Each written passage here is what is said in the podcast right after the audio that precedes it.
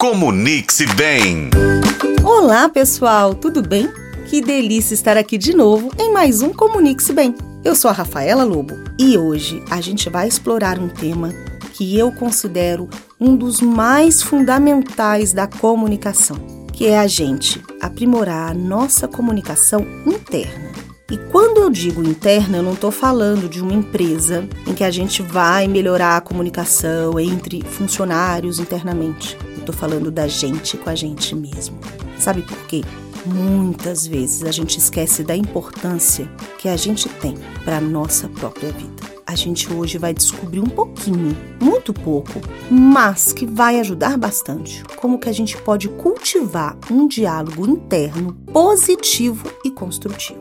Então, se você quer desbravar esse universo introspectivo, vem com a gente. Primeira coisa, a nossa relação conosco é a base de tudo. Se eu não tô bem comigo, não adianta eu achar que eu vou para um relacionamento e as coisas vão dar certo.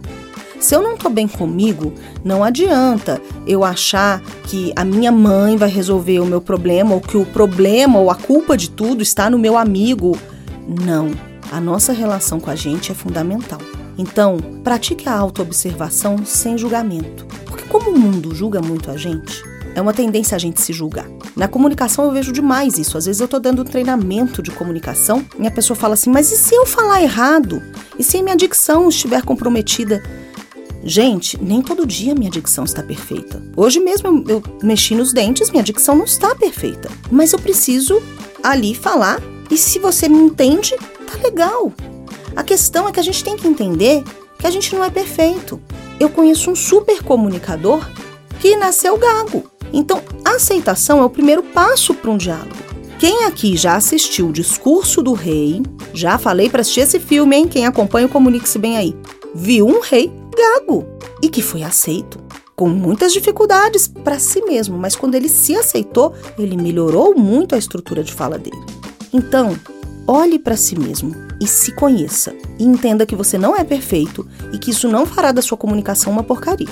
Outra dica: seja gentil consigo mesmo. Do mesmo jeito que a gente tem que ter empatia com os outros, é essencial a gente estender essa empatia, essa gentileza com a gente, transformando também a nossa vida numa coisa que a gente tem um alto diálogo negativo com palavras de apoio. Por exemplo, ah, mas quando eu falo em público, eu gesticulo bastante. Ok, vou tentar me organizar, mas ao gesticular, eu chamo a atenção das pessoas para aquilo que eu estou dizendo. Então vamos olhar também os pontos positivos do que a gente faz. Ah, eu tenho um problema de dicção, mas eu tô sempre sorrindo. E aí as pessoas me acham simpática. Por que não olhar o que eu tenho de bom? A terceira dica é: defina metas realistas.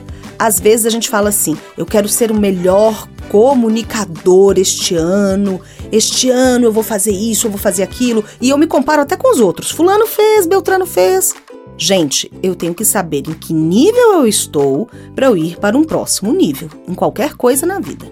Então, eu preciso construir um caminho com expectativas alcançáveis, senão eu começo a me frustrar e aí eu falo, eu nunca dou conta. Gente, se eu falo em público com dificuldade e eu começo pelo menos conseguir ficar em pé e ler um texto para um público, pode não ser perfeito, mas eu já avancei. Da próxima vez, eu não vou precisar do texto na mão o tempo todo. Então, pensa num caminho e celebre as suas pequenas vitórias. Olha, a gente tem que ser amável. E ser amável com o outro é impossível se a gente não é amável com a gente. Eu espero que essas dicas tornem o seu diálogo interno mais construtivo e amoroso. Eu sou a Rafaela Lobo. Este foi o podcast Comunique-se Bem, que você pode acompanhar pelos tocadores de podcast e na FM O Tempo.